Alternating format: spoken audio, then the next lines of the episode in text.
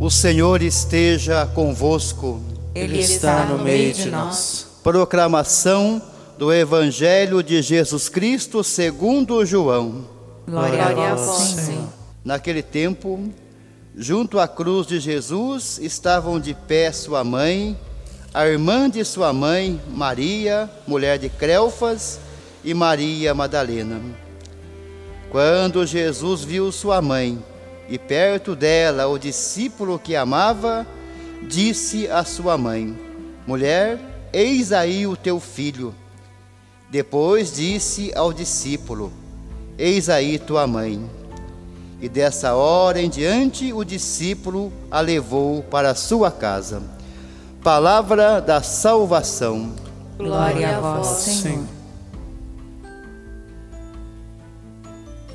Queridos irmãos, queridas irmãs, hoje contemplando a casa de Maria como casa do discípulo amado, nós podemos chamar esta casa de casa da solidariedade.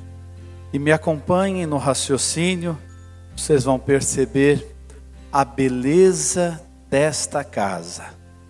O discípulo amado, a discípula amada, tem o seu nome, tem o meu nome.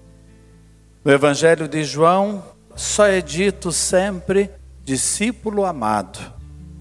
Muitos identificam esse discípulo com o próprio João, mas nada é por um acaso no Evangelho. Não existe nome nenhum aí para você colocar o seu, para cada um colocar o seu. Nós somos esses discípulos amados.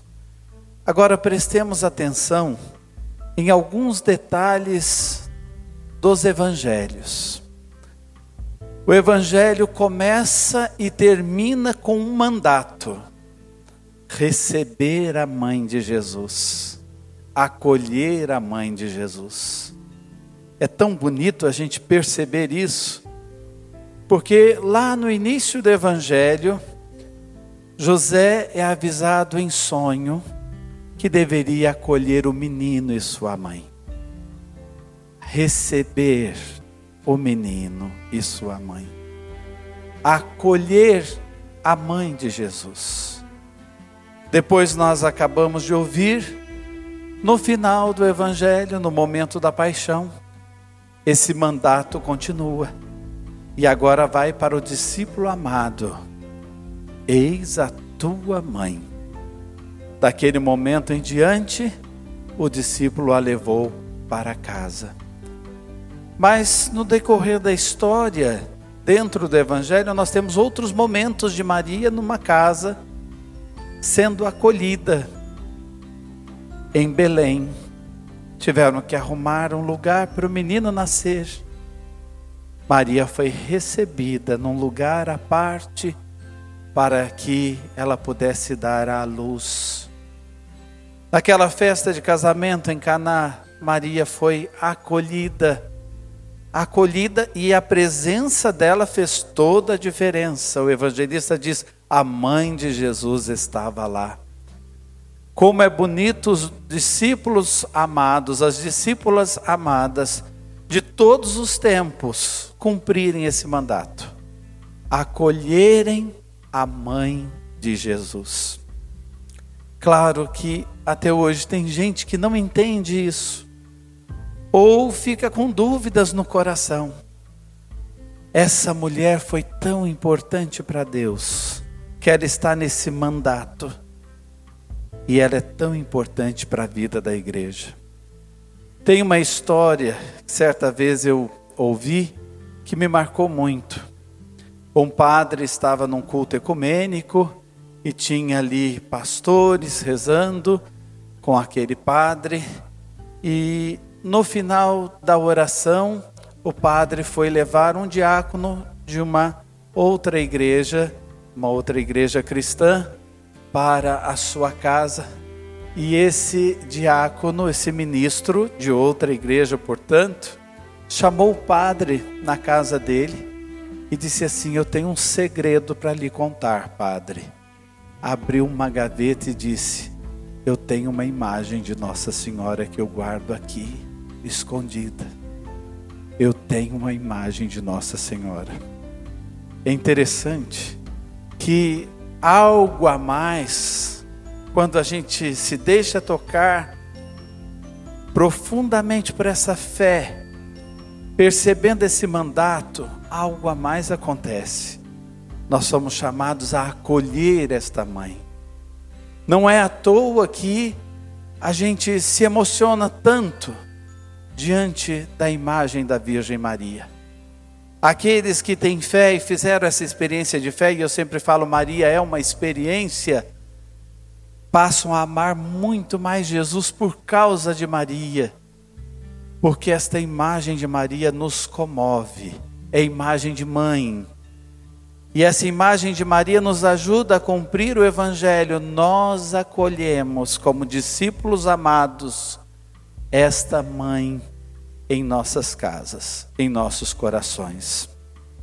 Como curiosidade, na Bíblia nós temos 334 vezes a palavra mãe. É uma palavra sagrada. E os judeus, eles têm um provérbio entre eles, um provérbio hebraico, que diz o seguinte: Como Deus não poderia estar visível em toda parte, Ele criou a mãe. Olha que bonito isso. Como Deus não podia estar visível em toda parte, Ele criou a mãe. A mãe é sempre um pedaço de céu para o filho quando ela cumpre de verdade a sua missão. E é essa experiência que a gente faz da Virgem Maria. Nós acabamos de ouvir o evangelho que se dá no Calvário. E nós podemos dizer, ali na cruz, Jesus multiplicou a maternidade de Maria. Ele multiplicou a maternidade de Maria. Ali nós fomos adotados como filhos desta mãe do céu. E isto faz tanta diferença em nossa vida. E olha que interessante, como a mulher, mãe, carrega segredos e mistérios. A única dor que tem sentido nesta vida é a dor do parto, porque termina em vida. As outras dores continuam no mistério. A gente não consegue interpretá-las. A gente pode até perceber um pouquinho o que elas significam mas a única dor que tem sentido de verdade é a dor do parto. E ali, na cruz, Maria, junto ao seu filho, teve um parto sem dor, porque nasceu ali o filho novo, a filha nova. Os novos filhos nasceram no mistério pascal de Jesus, quando ele entrega esse tesouro que ele tinha consigo. É a penúltima coisa que ele nos entrega, porque ele vai entregando tudo. Ali ele entrega a mãe. Por fim, ele vai entregar o seu espírito e derramar o seu espírito sobre a sua igreja. Agora, percebam outros detalhes maravilhosos nesse momento da cruz, desse momento. Jesus estava ali experimentando a escuridão da noite da existência, uma escuridão existencial. E o que é que ele lembra no momento da escuridão? Ele lembra de mãe e filho. Ele lembra de geração e afeto. Gente, isso é muito profundo. Numa hora em que ele poderia só reclamar, numa hora em que ele poderia se re, revoltar contra o que estava acontecendo, ele se lembra de mãe e de filho.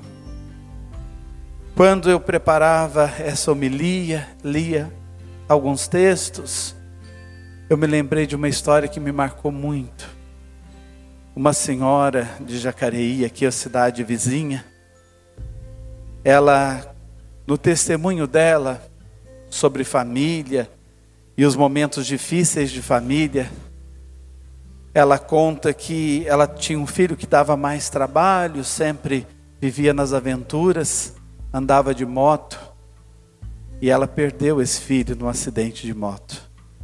E ela conta que na noite que o acidente aconteceu, na hora que o acidente aconteceu e o filho estava longe de casa, ela acordou num susto e ouviu num sonho, pesadelo que ela estava tendo, um grito: Mãe! E ela disse: Eu tenho certeza que era o meu filho. Porque em seguida chegou a notícia que ele tinha partido. Quantos de nós, na hora da escuridão da vida, também não clamamos mãe? E principalmente essa mãe, com os vários nomes que ela carrega. E como a gente sente essa mãe tomando conta de nós. Que bonito a gente perceber Jesus na hora mais escura da sua vida se lembrou de geração e de afeto, de mãe e de filho. Mulher, eis aí o teu filho. E olhando para o discípulo amado, eis a tua mãe.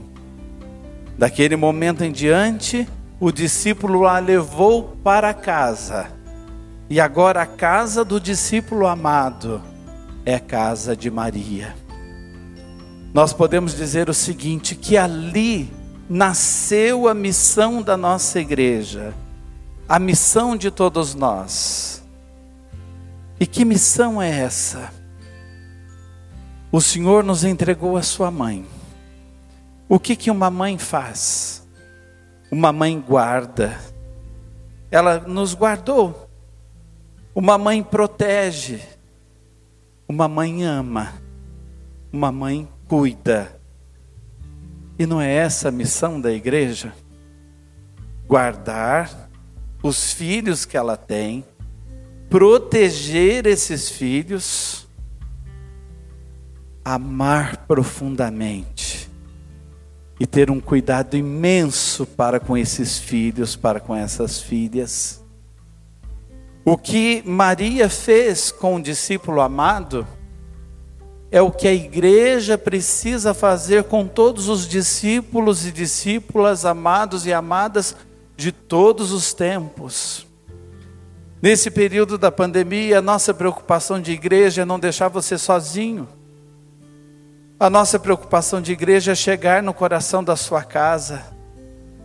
E é chegar também no coração, quem sabe, daqueles que estão distantes do Pai Celestial, desta mãe maravilhosa que o céu nos deu, de Jesus na força do Espírito Santo.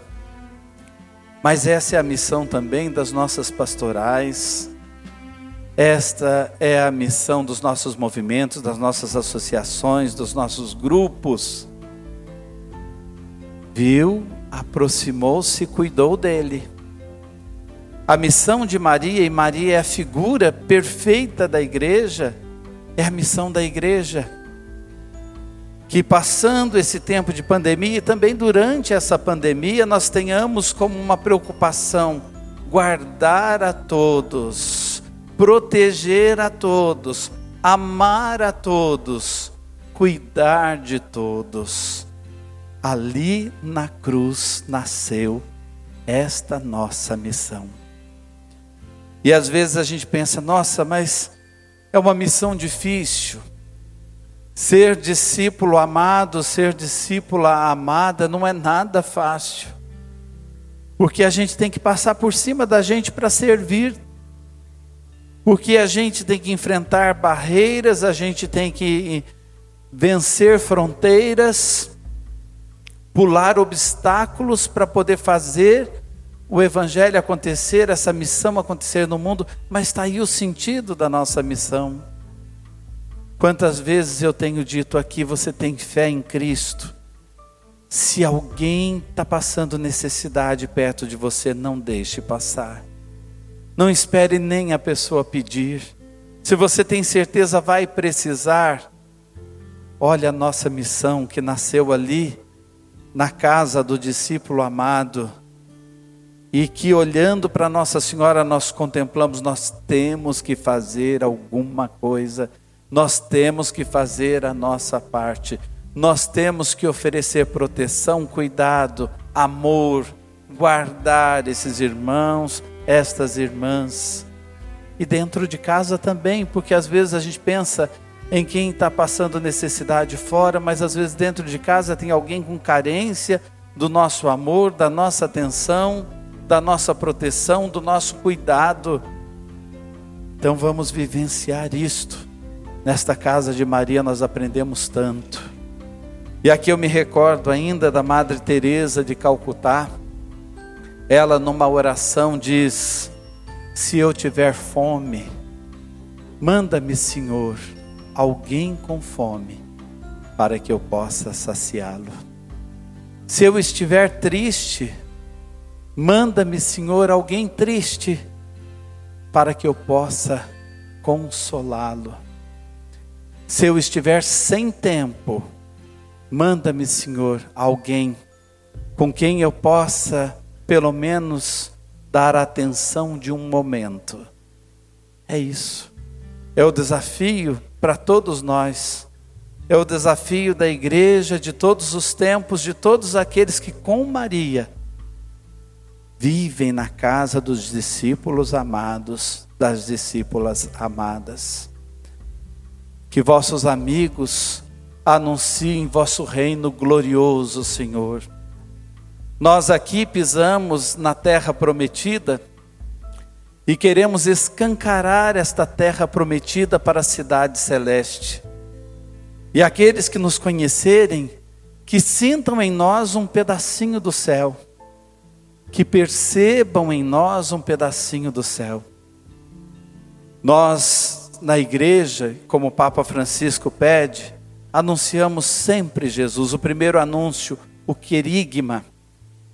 E o querigma, o anúncio de Jesus nas nossas vidas, inevitavelmente é comprometedor.